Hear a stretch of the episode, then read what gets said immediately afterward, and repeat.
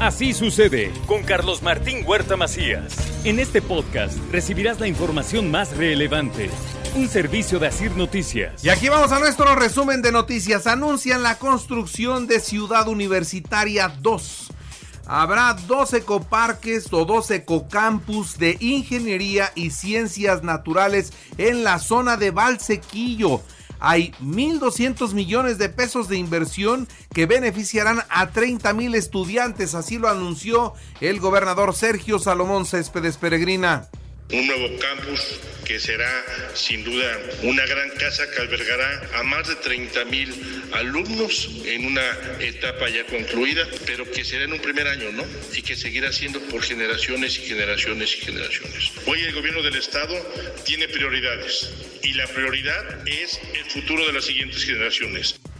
La rectora, la doctora Lilia Cedillo, naturalmente ha desarrollado este proyecto y ella lo va a consolidar sin lugar a duda. Así también lo dijo que va a tener un gran impacto esta ciudad universitaria 2. No solamente en el ámbito educativo, no solamente cambiando vidas, que por sí mismo es un proyecto noble, sino también en el desarrollo económico de esa zona, de esa región, con un profundo respeto sin duda, la mejor noticia que tuvimos esta semana y por mucho. Ahora también le informo que se inauguró en Coronango el Centro Estratégico de Seguridad y Emergencias. Allá también estuvo el gobernador. Sobre el volcán ya se analiza el regreso a clases. Ha bajado y ha seguido bajando la actividad volcánica. Por cierto, le dejo en, mi cuenta, en mis cuentas de redes sociales. Vea, vea por favor cómo es que está el volcán. Se logró hacer un sobrevuelo con elementos de la Marina ayer. Subieron un dron y ese dron pudo ver el cráter, pudo ver cómo está la salida de ceniza, pero sobre todo con una serie de filtros pueden ver la incandescencia que tiene en el interior del volcán. Es una caldera de fuego el Popocatépetl, pero como le digo, ha bajado la emisión de ceniza y entonces podrían regresar a clases el próximo lunes. Estamos analizándolo y si las cosas siguen como amaneció hoy, estaremos ya en condiciones de en próximos días de poder levantar esta medida y poder regresar a la normalidad. La calidad del aire que ha registrado toda la red de monitoreo ambiental en Puebla ha sido regular. No quiere decir bueno o más o menos, no. Es buena la calidad del aire la que hemos tenido en las últimas horas a partir de las 7 de la noche y hasta las 5 de la mañana del corte de hoy temprano, todas las estaciones muestran condiciones regulares de calidad del aire. El hecho de que del 22 a la fecha tengamos eh, muy pocos picos de contaminación elevada nos este, refleja que estamos en una situación de estabilidad con los niveles de contaminación y fíjese que la contingencia del volcán de ninguna manera significará la oportunidad de saquear el erario. Esto es lo que dijo el gobernador Sergio Salomón Céspedes Peregrina.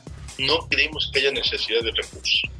Para tu servidor Sergio Salomón, el Popocatépetl no es un pretexto para gastar de forma incorrecta, desmesurada.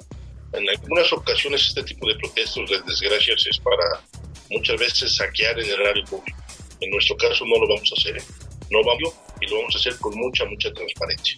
No vamos a hacer tipos de compras de pánico o cosas que solamente dañan al erario público. Propondrán cárcel y sanción económica para quienes, a pesar de la prohibición, suban al volcán Popocatépetl. Entonces hay que estudiarla bien para decir que a lo mejor a partir de que el semáforo o de que las autoridades declaren que no se pueden acercar ciertos kilómetros que de por sí ya está establecido, ya se ponga una sanción económica o algunos días en prisión. Creo que sí es importante para dejar antecedente y dejar y pero también dar las condiciones cuando no se cuenten con estas emergencias volcánicas. Estrella Roja, felicidades a todo, a todo el equipo de Estrella Roja, una de las empresas más importantes de Puebla, cumple 78 años y lo celebraron con sus viajeros ahí en las taquillas, con sus choferes, con su personal. Enhorabuena, felicidades por los 78 primeros años de Estrella Roja. Y luego de eh, pues del enfrentamiento que se ha presentado en la zona del mercado de Amalucan, ahora el presidente municipal pide acuerdos. Hay que ponerse de acuerdo. Es inaceptable, es inconveniente que en un espacio de venta se privilegie la anarquía, los golpes, eh, los conatos de bronca ¿sí? en los espacios públicos de venta. ¿Cómo van a querer ir los ciudadanos a ir a comprar un mercado en donde los propios vendedores se están agrediendo? Nació un bebé en la calle de Minerales del Sur, ahí Ahí llegó protección civil, asistió a la mamá, asistió a la bebé, las llevaron al Hospital General del Sur donde se reportan afortunadamente en perfecto estado de salud. En el primer trimestre del 2023 Puebla sumó 920 millones de dólares de inversión extranjera directa. Esto es lo que dijo Olivia Salomón, secretaria de Economía el mayor registro para un trimestre del año desde que se creó el Registro Nacional de Inversión Extranjera por parte de la Secretaría de Economía Federal. Este monto representó alrededor del 5% de los flujos registrados a nivel nacional, que fueron de 18.636 millones de dólares. Y Puebla es el segundo estado del país donde más se discrimina por la forma de vestir o arreglo personal, son datos del INEGI. Empresarios de Coparmex afirman que se pagará en tiempo y forma el reparto de utilidades que todos vamos a cumplir como marca la ley y como es nuestra obligación.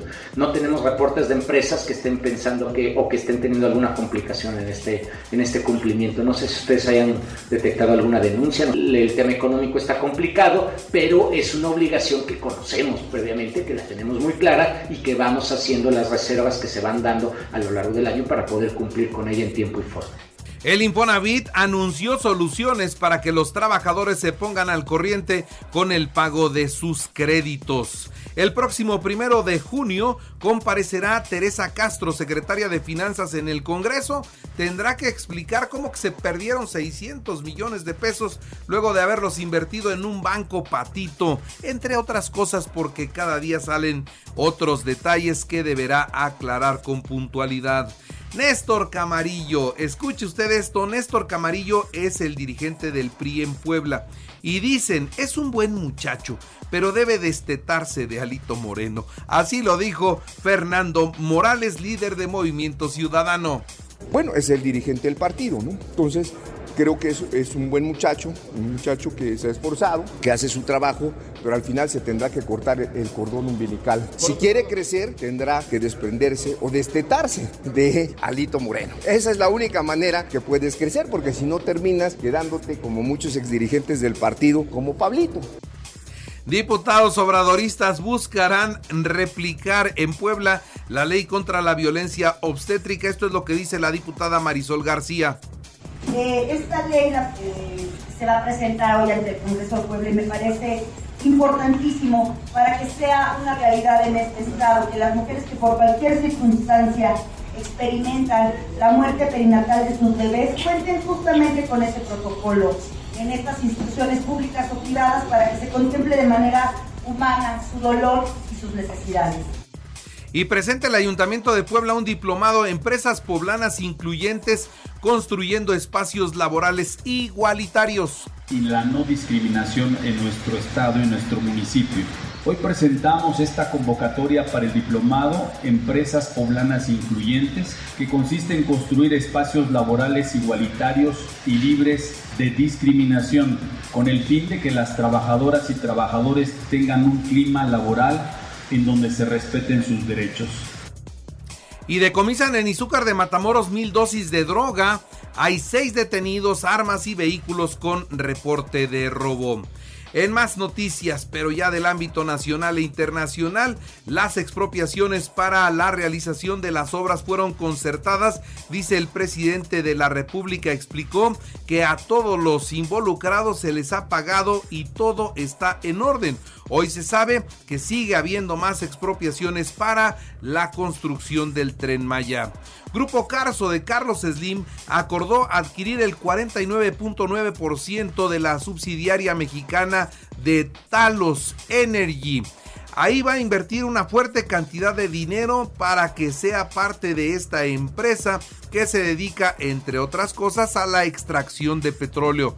Afortunadamente, en este caso, el presidente eh, pues se abstuvo de intervenir en el entendido de que su amigo Carlos Slim tendría que salir adelante y siguen haciendo encuestas y el presidente de la República sigue saliendo muy alto en la aprobación de los mexicanos. Hoy tiene una aprobación del 60%. Ningún presidente a estas alturas de su sexenio alcanza esos niveles de aprobación. Sin duda, sigue siendo un presidente muy querido. A la pregunta de que si diría que hasta el momento el presidente de México ha dado o no los resultados que prometió, mire usted, en cuanto a la mejora de ingreso de las familias, dice que sí el 55%. En cuanto a reducir la pobreza, el 52% dice que sí se redujo la pobreza, con todo y que la estadística nos dice que hay más pobres. Pero aquí es la percepción de la gente y dice que el presidente lo ha hecho bien. En cuanto a generar bienestar para el país, el 51% dice que lo ha hecho bien. En cuanto a mejorar la economía, dice que ha mejorado la economía el 49%.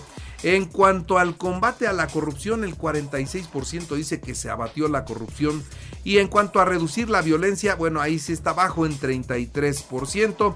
La calificación para el presidente sigue siendo muy, muy buena. Ahora, en los últimos 12 meses, diría que la corrupción en el gobierno federal ha disminuido. El 41% dice que sí.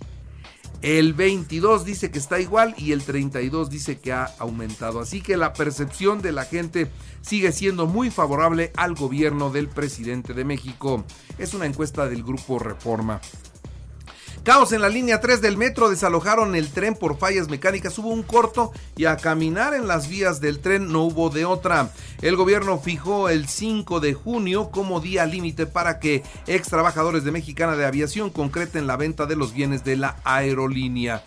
Y bueno, decirle a usted que ya se cumplen dos años de haber sido degradada la seguridad aérea de México por la FAA y es decir, esto las aerolíneas mexicanas están impedidas de abrir nuevas rutas a los Estados Unidos y tampoco pueden cambiar los equipos, razón por la cual de haber tenido el 35% del mercado, hoy tienen menos del 10. Le han hecho muchísimo daño y esto todavía no se resuelve, todavía no se resuelve.